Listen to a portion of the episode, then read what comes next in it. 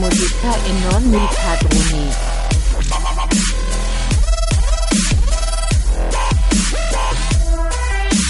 E fare musica. Pa pa pa. Re musica.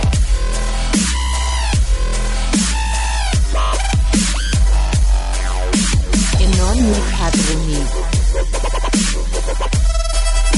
E fare musica e non i padroni.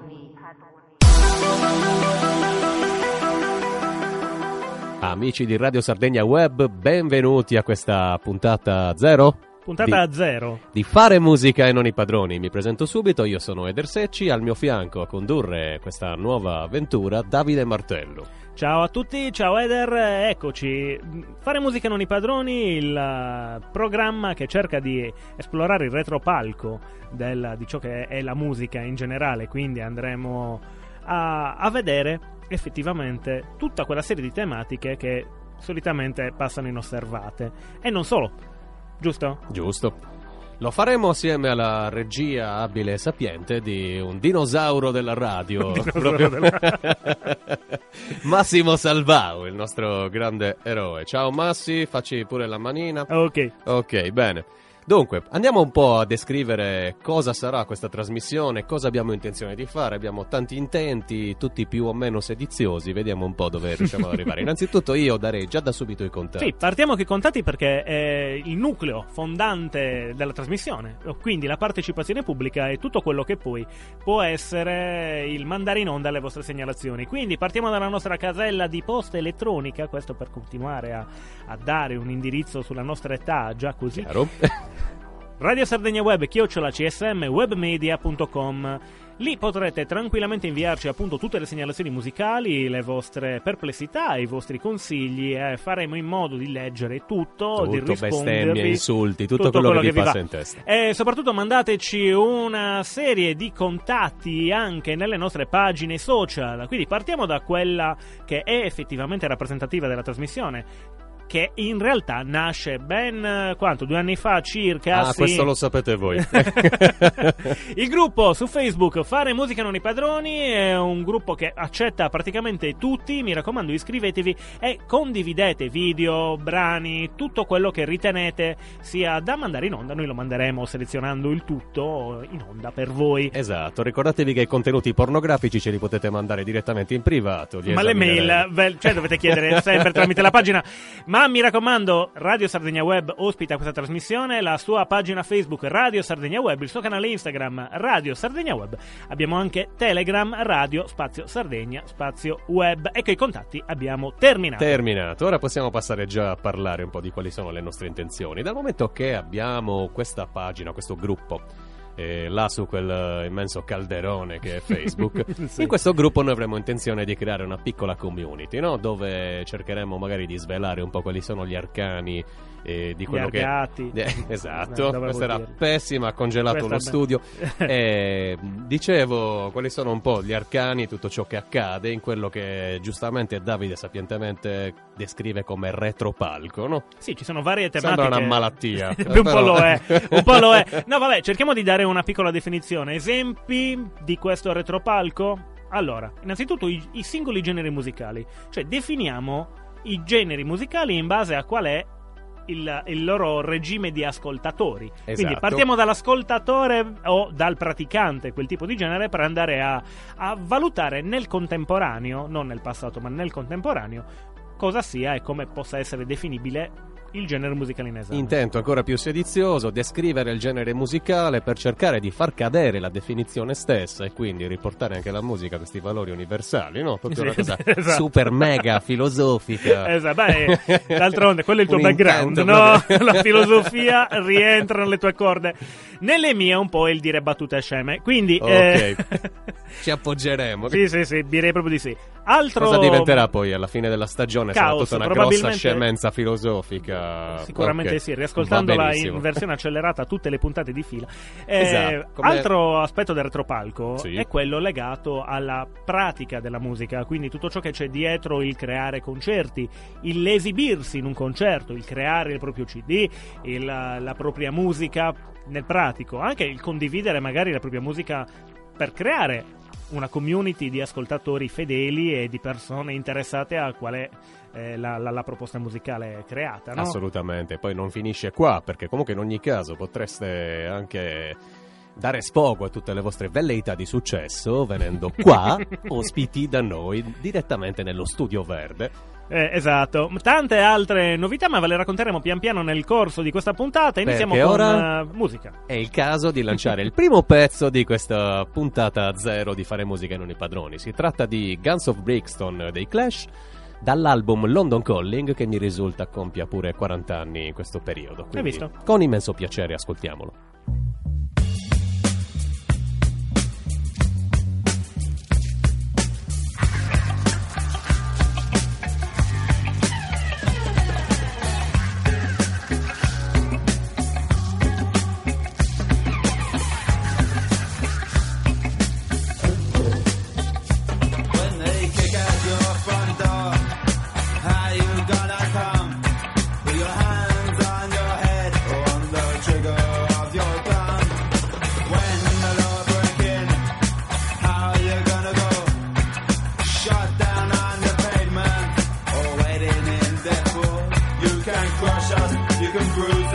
But you'll have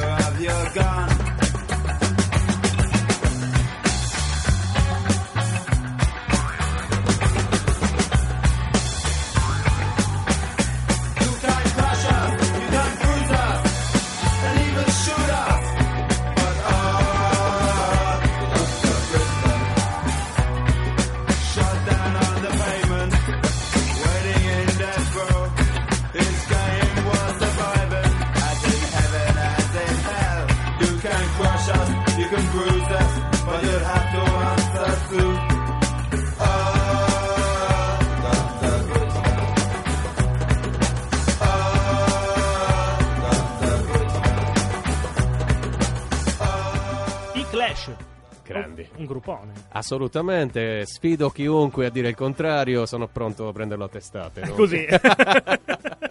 no, vabbè, allora cerchiamo anche di, di farvi capire, voi ascoltatori, eh, qual è lo stile della trasmissione. Quindi, Eder, ti faccio una domanda banale, banale, Dimmi banale. pure, sono qua. Ok, secondo te, attualmente, chi ascolta ancora i Clash? Allora, sicuramente io, e Ecco. questo, già dovrebbe, e questo già dovrebbe o dissuadervi dalle ascolta- dall'ascoltarli Bene. o può convincervi, insomma. Eh, sì, sì. E secondo me c'è ancora un buon bacino di utenza per quanto riguarda, per quanto riguarda il punk, anche se cioè, è un genere che comunque continua a conservare longevità e questo è un gruppo che continua a essere nominato o che continua comunque a comparire anche purtroppo Mm. in tv. Che ne so, non so se ricordi la vecchissima pubblicità dei Levis dove si Ah, beh, sì, sì, sì. Should I Stay or Should I Go, per Sì, sì. esempio, no? che è un Sì, pezzo sì, sì. stramega famoso. E penso che sia un gruppo che conosca e conoscerà una fortuna molto lunga. Eh, ma io... Anche se loro non ci sono più, cioè non, non suonano più. No, no, certo, certo. Strummer, buonanima, come si dice in Eh, sardo. vabbè. ci ha lasciati a, a soli 40 anni, insomma. Però quello che volevo dire nel, nel sottotesto della domanda Ok. è attualmente, oltre a i Clash, cos'altro possiamo trovare nelle, mh, diciamo così, ehm, liste di ascolto? Perché tu dici che c'è un nutrito gruppo di persone che ancora ascoltano, ecco, quindi i Clash sono ascoltati. Cos'altro potrà essere ascoltato come i Clash in quanto a longevità di quello che è il panorama attuale? Beh, di quello che è il panorama attuale, io credo che a- al momento il genere prediletto sia dal- dai giovanissimi che dai residuati bellici degli anni 90 sia il rap.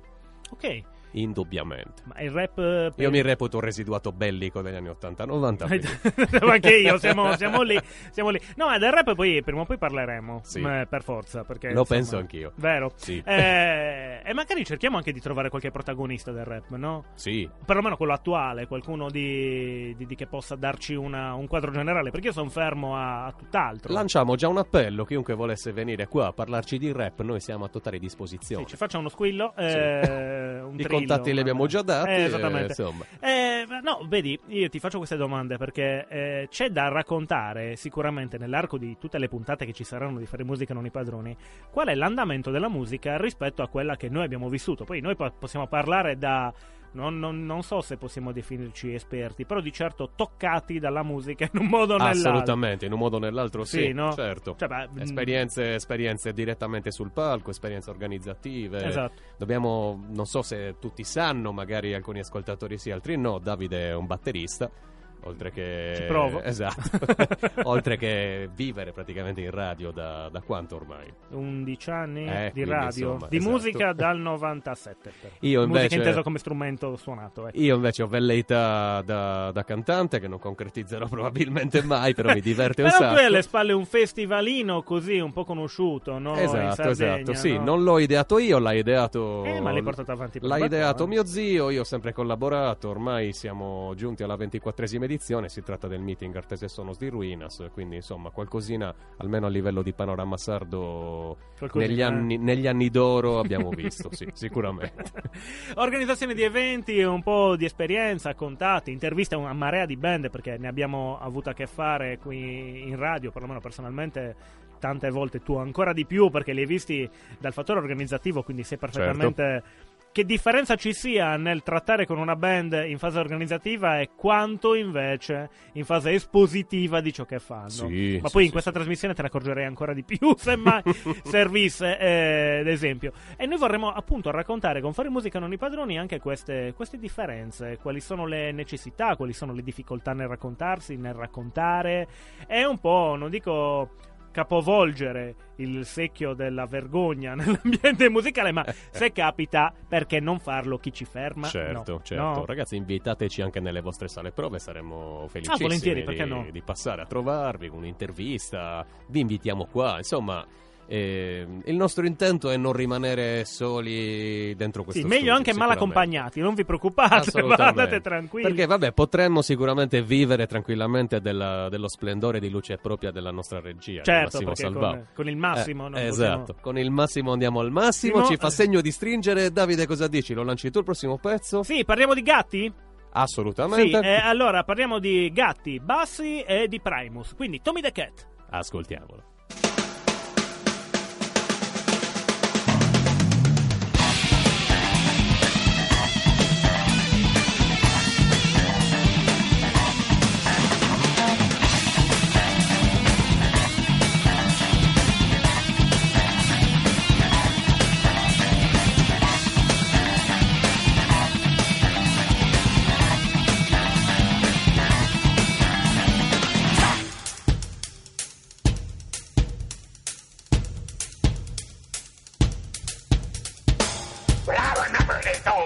Ago.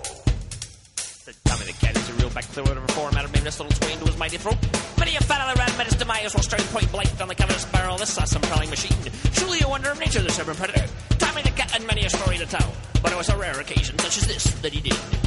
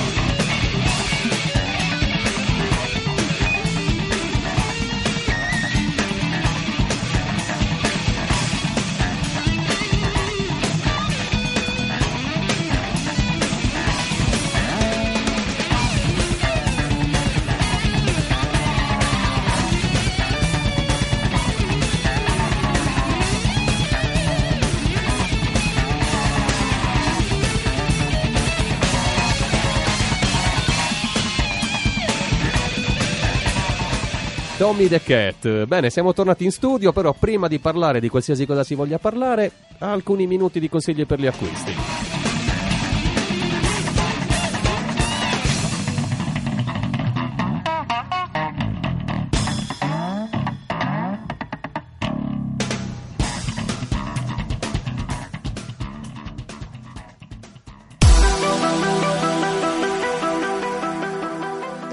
Ehi, fare musica non i padroni, siamo qui, Eder Secci al mio fianco, io sono Davide Martello, questa è la puntata numero zero di, Numero una, zero. di una trasmissione che vuole cercare di capovolgere un po' le parti nella... E che nel- ambisce a sfidare l'eternità, perché Eh. non finirà mai. praticamente. Ma se continuiamo così mi sa di no. Effettivamente no, ma meglio, decisamente meglio. Obiettivo non è fermarsi alla radio, ma andare a trovarvi in sala prove, come diceva Eder eh, nel- nella parte precedente della trasmissione, andare a capire, carpire quali sono le vostre intenzioni, promuovervi, perché no? E Promuovervi. perché no, farci anche portavoce delle vostre lamentele, purché non vi lamentiate del prezzo del latte o del pane. Che, Sì, che è cioè- quello lì, po- poco ci possiamo fare, Esatto. ma anche del resto poco ci possiamo fare, ma vi diamo comunque voce, sicuramente Sì, sì. sì, sì, sì, certo. Senti, altra domanda di quelle insidiose. Posso lamentarmi del prezzo dei CD? Ah, no, è vero, quello era negli anni 90. Ma no, lo sai che da poco ho sentito che c'è stato il, il cambio generazionale, il vinile è ritornato non in auge, ma sta battendo letteralmente Ecco, questa è, una buona, questo è un buon argomento. Il vinile non è mai morto per come, per, per come la, il vinile, la vedo no. io. Sai, ci sono anche quelli psicopatici. No, no, ma li chiamo psicopatici per questo, nel senso che eh, sai quando ascolti un brano, ci sono i, ma- i maniaci, no? Del, del- Sì. del suono, e quindi dico, ma il vinile ha quella pasta. Hai presente quando senti la puntina che salta e Luca. Pe- No, no, se sento la puntina che salta, non sto ascoltando il brano. Però c'è gente che vede nella qualità del vinile il non plus ultra, più di quella possibile digitale, lampante, che Sì, alla fin fine sì. la pasta sia un altro paio di maniche che non sia determinata tanto dalla puntina, tanto da, ma probabilmente da tutto quello che sta dietro quella registrazione, da tutto quello che sta davanti alla puntina, quindi l'impianto che effettivamente riproduce. Io sono abituato da quando ero ragazzino ad ascoltare un po' di musica nei dischi. Avevamo un vecchio giradischi a casa con dei 45 giri, tra cui Beatles, roba che. Io Favelandia, va bene uguale? Cioè, Sì, ci Eh, sta. Vabbè, ce quello, l'avevo. quello eh. ce l'avevo in cassetta. e comunque in ogni caso, sì, ricordo questo eterno rumore di, di sfregamento, no? Perché Sì, sì, proprio sì. penso che la magia dell'analogico sia un po' questa. Però, eh, non so, adesso dico una cosa magari un po' impopolare. Mhm. E a livello di praticità di fruizione, di fedeltà, comunque, sommando queste due cose, penso che il CD sia ancora imbattuto per come la vedo io. Beh, non lo so. Perché sai. se vuoi un digitale di buona qualità, prendi un FLAC che magari dura un sacco, è, è carichissimo, prende un sacco di spazio rispetto a un MP3 a cui per esigenze di compattezza devi tagliare un sacco di frequenze. Però sai cos'è? La- la- lì devi andare a valutare il- da, da un punto di vista tecnico la, la fruizione della musica. Attualmente, se dovessimo andare a valutare come viene ascoltata la musica, viene ascoltata principalmente in pullman e con i boombox. E io mh, prenderei e lancerei fuori dal pullman chiunque non si metta gli auricolari ma rimanga con quella Ah, specie ok, di cassetta stavo cercando di capire quella, quella il robaccia. cassettone, Sì, la- sì, sì, l'amplificatore portatile, Il no? cassonetto. Eh, il cassonetto è esattamente la fine che dovrebbe fare se si mettono ad ascoltare qualcosa Magia della pullman, tecnologia, senza- però, eh, fanno un casino d'inferno questi, questi nuovi. Oh, che poi negli anni 80 erano le, le cavolo di mangiacassette Esatto, giganti, però è almeno presente non rompevano le balle. Cioè Radio senso- Raim di- del film di, di Spike Lee fa la cosa giusta se non sbaglio. Sì, no? esatto. Eh, Vabbè, ma anche, stereo. anche Michael Jackson, no? In alcuni video, Sì. cos'era Bad, che sono lì con il che mangia nastri giganteschi. Praticissimo, Ecco. proprio. Però dico, se la musica viene ascoltata così, senza auricolari, così all'aria aperta, in pullman o in metro, dove capita, alla fin fine un, uh, un 128 kbps Sì. come qualità No, vabbè, questo ti va ci- va di lusso. Ci può stare, però se vuoi proprio l'esperienza della, della fruizione, della fedeltà del suono, cioè, No, vabbè, lì- credo. altro. Io ho ancora i miei, i miei CD, la- i, i miei originali che ho collezionato da quando ero ragazzino, ogni tanto ci ritorno e diciamo che ha sempre, ha sempre il suo fascino su di me. Vabbè. Poi chiaramente ora chi sta ascoltando dirà ma guarda questo deficiente che cioè, si affascina dei CD, cioè una cosa proprio... Sai cosa mi capitava di fare? Che sembra non essere mai ragazzo? entrata nel cuore di nessuno. Ma io tor- torniamo indietro un altro po'. Se ti, guarda, hai in mano una penna, eh, Sì. non è una Bic, ma se ti dico Bic, la prima cosa a cui pu- puoi pensare riguardante la musica sono le musicassette. E la Sì. Bic per mandare indietro il nastro. Cosa che noi ce lo possiamo anche ricordare. Altri tuttora dicono mangia nastri. Che cos'è? Che tristezza, però. Stiamo continuando a parlare della nostra vecchiaia. Sì, ma è perché così si abituano, si ricordarmi, hanno aperto un Eh. cantiere vicino a casa. Domani mattina Devi andiamo. andare a guardare, andiamo Vieni a anche tu, ti invito. Lasciami uno Andiamo- spazio vicino Ecco, che così venire anche guardiamo. Massimo, hai visto? Viene anche. Massimo, benissimo.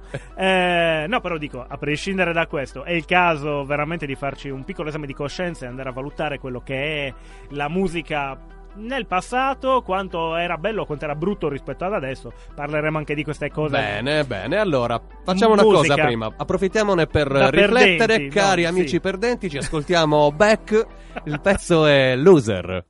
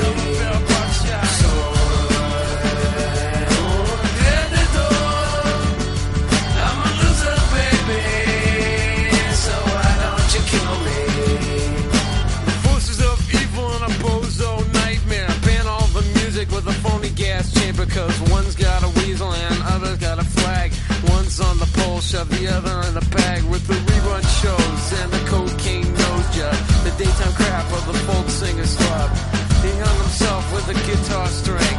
A slab of turkey neck and it's hanging from a pigeon wing. But get right if you can't relate. Trade the cash for the beat, for the body, for the hate. And my time is a piece of wax falling on a termite. Who's choking on the splinters. So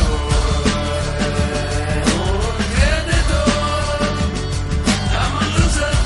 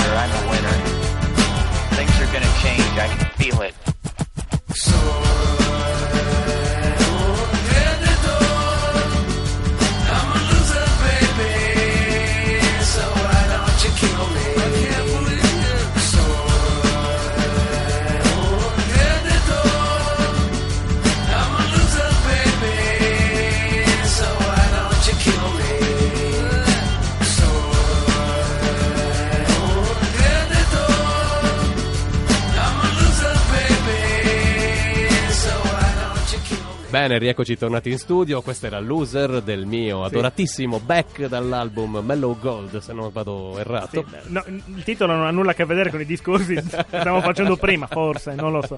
Però eh, è entrata alla perfezione. Senti, eh, no, dicevo che io con le musiche a sette, quando ero a 14 anni, 15 anni, sai, quando ti, ti passava il compagno di classe il, il mixtape con proprio Sì. mixtape, letteralmente mixtape con brani a cacchio messi lì. eh.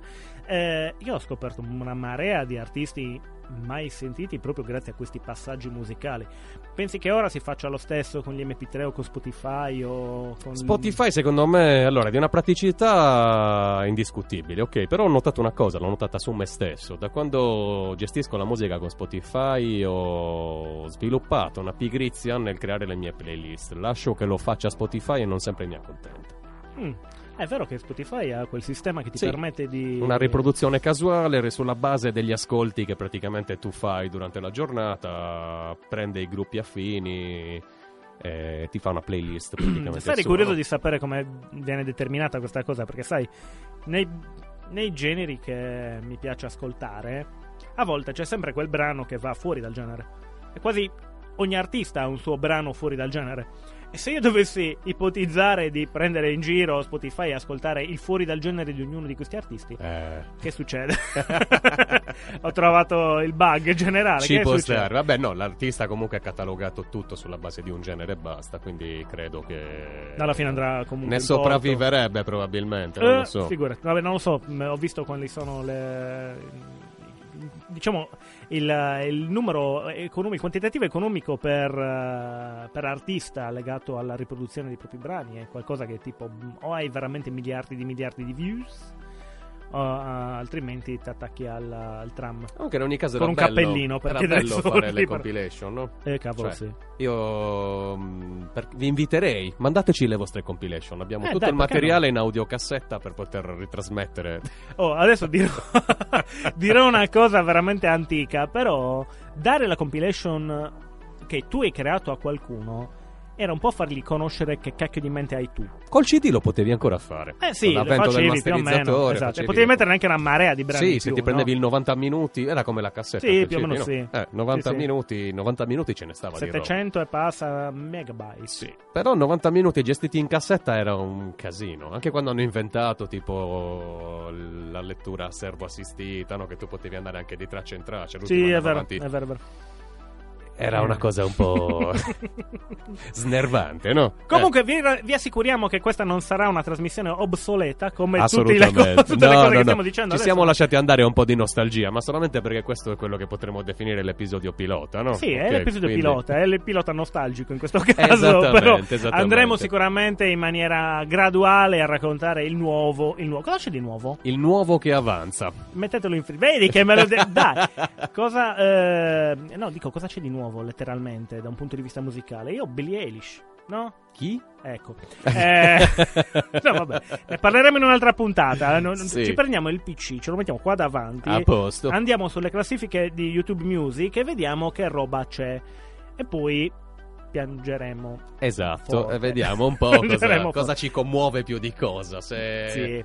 La direzione verso cui sta andando il genere umano oppure verso cui sta andando solo la musica. Sarà la stessa. Eh, non lo so, non, Non lo so. so. Vi anticipiamo, vi anticipiamo che non abbiamo perso di vista il nostro gruppo prima, in queste settimane prima del- di questa puntata. Sì. E abbiamo dato uno sguardo ai vostri commenti. Ancora pochini, eh? Sì, sono pochi, veramente vi Però devo vi- rimproverare. No, iniziamo ad accontentarvi. Questo è un dato di fatto. Assolutamente, quindi- infatti abbiamo previsto nella, nella terza parte Sì, della sì, trasmissione uno spazio appositamente dedicato a voi, quindi chi ci ha già dato i suoi chi ha già fatto le sue proposte verrà accontentato. Esattamente. Ma anche penso- citato. Sì, esatto. Eh. Però dico, eh, sarà uno standard della trasmissione, no? Sì. Nelle puntate di non ospiti Esatto. mm, cercheremo di creare l'ultima parte del programma e di dedicarla interamente a quelle che sono state le vostre segnalazioni nell'arco delle settimane. Speriamo di riuscire ad accontentarvi tutti. E di mandare in onda effettivamente i vostri gusti musicali e di citarvi, che non è male. Mentre quando ci saranno gli ospiti cosa faremo? L'ospite ci potrà portare i suoi pezzi o scegliere lui le tracce direttamente che dobbiamo mandare, quindi tracce sue se è un musicista Eh. o le tracce che lo caratterizzano, insomma, no? Ok, ascoltiamo un altro brano adesso. Esatto. eh, Vai tu, è? Davide. Che è Anna Popovic, Yes. You Got Love. Ascoltiamola.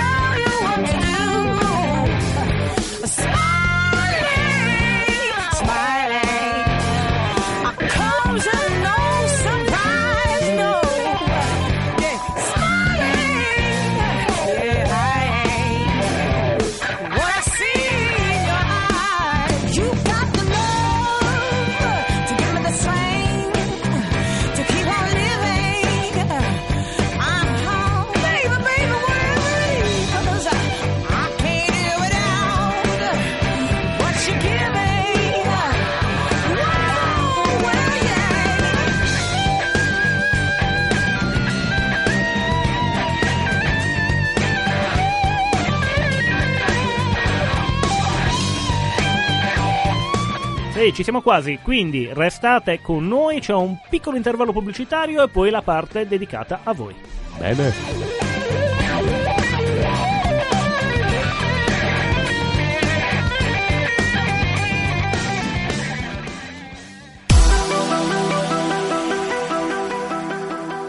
Bene, tornati, terza parte di Fare Musica Non i Padroni. Ariechisce. Com'è questa parte? Quella dedicata a chi ci ha fatto le segnalazioni nell'arco della settimana, di mesi, degli anni, dei secoli, dei secoli, Sì. amen. Quindi, Abbiamo detto che siete pochini, i pezzi sono tre, addirittura di cui due dello stesso richiedente. Quindi così, ma te ne Sì. rendi conto, te ne rendi conto. Dai, stiamo iniziando, è una puntata zero, già tre Certo. puntate a zero, andiamo avanti. Certo, la nostra intenzione non è quella di entrare in acque già agitate, ma di agitarle noi, quindi questo va va Saremo le benissimo. pietre nel vostro mare. Esatto. Saremo quello che riporterà a galla tutto quello che era in fondo e non è detto che Sì, sarà sì, bello. Sì, perché chi galleggia solitamente. Eh, ma quindi andiamo con, eh, andiamo con le- le- le- i contatti, contatti e poi le richieste. Sì. Richieste e contatti. Richieste dopo, contatti adesso. Adesso. Radio Sardegna Web, chiocciola, csm, webmedia.com, il nostro indirizzo di e-posta, e-elettronica, e-mail, ecco. Mi raccomando, segnalateci tutto quello che è, e anche eventi, se volete anche eventi, la dico, è Vai. 30, è 40. Eh, Gesù. Mi raccomando, la nostra pagina eh, Facebook della radio, Radio Sardegna Web, il nostro gruppo. Fare musica e non i padroni. Che detto assieme sembrano due, ma in realtà è uno solo. Lì potete linkarci, commentare, fate quello che vi sembra più giusto per farci ricevere le vostre segnalazioni. Esatto. Anche se volete, se trovate, scoprite un nuovo genere, segnalatecelo. Ecco noi il gent. Eh, che, che esiste. Effettivamente Ah. non è neanche male, è interessante. Ok. Poi, per ultimo, ma non in ordine di importanza, il nostro account di Instagram Radio Sardegna Web e la nostra chat in Telegram, il gruppo Radio, spazio, Sardegna, spazio, Spazio Web. Esattamente. Benissimo, allora, chi ci ha scritto? Chi, Bene. chi vuole che? Allora, questa volta, come vi ho detto, abbiamo tre richieste. Le prime due sono del nostro eh, Davide Sanna. Ciao, sono- Davide. Ciao Davide, grazie per averci scritto. Never Let Me Down Again di Depeche Mode e A Cuor Leggero di Riccardo Sinigallia. La seconda richiesta viene da una gentil donzella, viene da Federica Locci che ci chiede Psycho Killer dei Talking Heads. Grazie Federica. Eh no, grazie davvero Federica. Assolutamente. E allora, noi vi lasciamo ai vostri brani, vi salutiamo, vi ringraziamo per aver ascoltato sinora, buon ascolto e imparate tanto dagli Esatto, altri. Restate con noi ogni mercoledì e ogni domenica in replica. Mercoledì ore 22, domenica in replica alle ore 19, il podcast online, ehm, subito dopo la puntata. Ciao!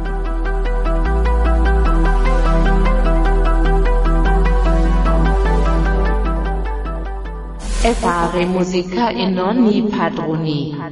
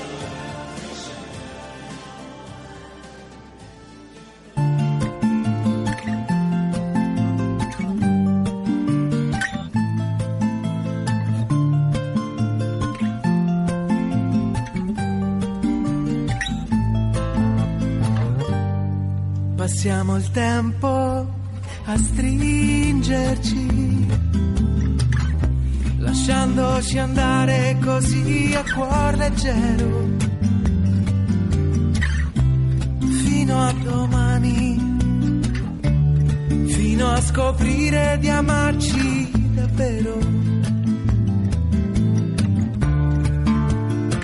Di innamorarci così. Non c'è niente di più perfetto.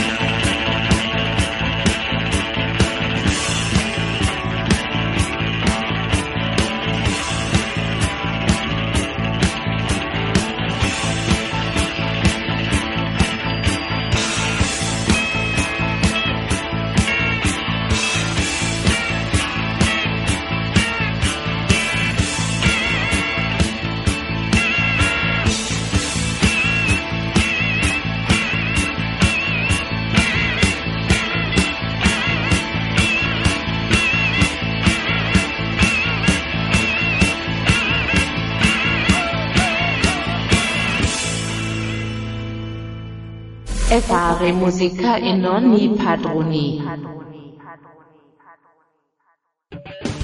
Radio Sardegna Web. Resta in ascolto. We want information. Information. Information. Who are you? The new number two. Who is number one? You are number six.